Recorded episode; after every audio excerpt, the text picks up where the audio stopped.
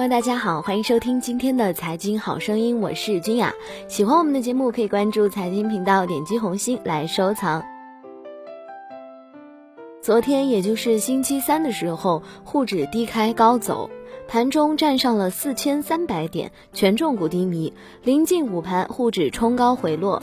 午后开盘，沪指震荡走低，盘中多次跳水，盘尾跌幅扩大，连续失守四千二百点、四千一百点，逼近四千点。截至收盘呢，沪指重挫百分之五点二三，两市逾八百只个股跌停。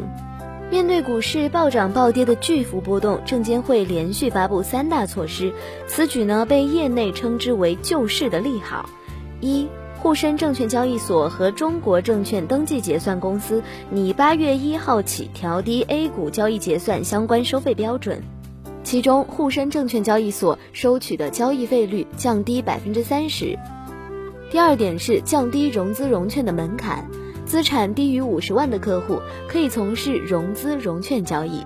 第三点是拓宽证券公司融资渠道。允许证券公司开展融资融券、收益权资产证券化业务，以扩大证券公司业务稳步发展。对此呢，很多中小投资者认为，这是继央行上周末双降之后，监管层在七月一号又出的三道免死金牌，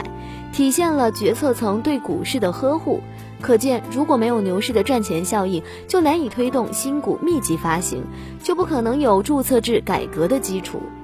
而张平认为，监管层连夜出台的三大新政，主要是希望降低股市的波动和防范各种爆仓危机的发生，而并不是要助推新一轮疯牛行情的产生。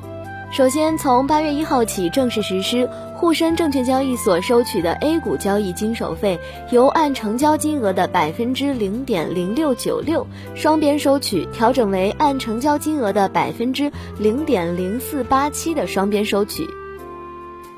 降幅为百分之三十，另外呢，A 股交易过户费降幅约为百分之三十三。张平也觉得，在股市巨幅波动情况下，降低投资者的交易费和过户费很有必要。这个举动呢，可以减轻投资者的交易负担，对广大中小投资者来说也是有利的。不过呢，在股民买卖股票的过程当中，最重要的费用是印花税和券商佣金。其次呢，才是刚刚降低的这两项费用。印花税目前的征收标准是百分之一，卖方缴纳；券商佣金目前各家标准不同，随着网上交易的普及，标准正逐步降低。而交易所的交易经手费和登记公司的过户费本身标准就不高，降低这两项费，意图呢是在确保机构在有限让利的情况下提振股市信心。再者，中国证监会一号晚间发布修订的《证券公司融资融券业务管理办法》，明确已开信用账户但证券类资金低于五十万的客户可以继续从事融资融券交易，取消投资者维持担保比例低于百分之一百三十应追加担保物的规定，并且不再将强制平仓作为证券公司处置客户担保物的唯一方式。而张平认为这不是利好，而是对其之前的管理疏漏的补救措施。中国股市在开展融资融券业务之后，监管部门对这种资金杠杆投资方式一直疏于有效的管理和出台完善的制度。当这一年多疯牛行情下来，不仅是融资融券没了门槛和缺乏风控体系，还衍生出场外配资、伞形基金等杠杆模式。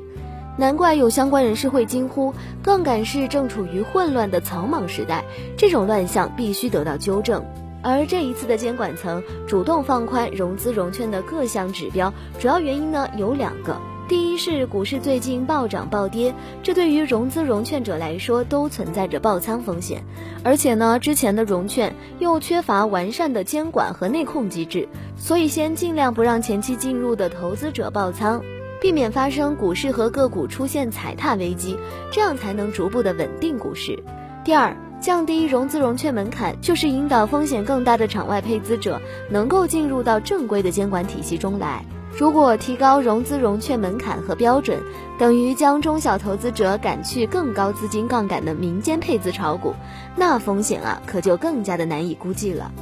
最后，证监会发言人张晓军在一号的晚上表示，根据证监会发布的《证券公司及基金管理公司子公司资产证券化业务管理规定》，允许证券公司开展融资融券、收益权资产证券化业务，进一步拓宽证券公司融资渠道，确保证券公司的业务稳步发展。除此之外呢，监管部门还允许证券公司通过沪深证券交易所的服务系统发行和转让证券公司短期公司债券。张平觉得，允许券商发行短期债券，对融资融券收益权进行资产证券化，从理论上说是拓展了券商的融资渠道，是对券商有利，而不是对股民有利。要说利好呢，也是券商股有些利好，但实际上资产证券化在我国刚刚兴起，还在初始阶段，其市场规模和国外成熟的市场不能相比。现在呢，银行的不良贷款都想用资产证券化来化解系统性风险，券商想拿融资融券的收益进行资产证券化，真不知道要等到猴年马月。证监会连夜发布三大新政，意在稳定股市，避免其出现大幅波动。同时呢，也是为了防控杠杆式将要出现的系统性风险，颇有亡羊补牢之意。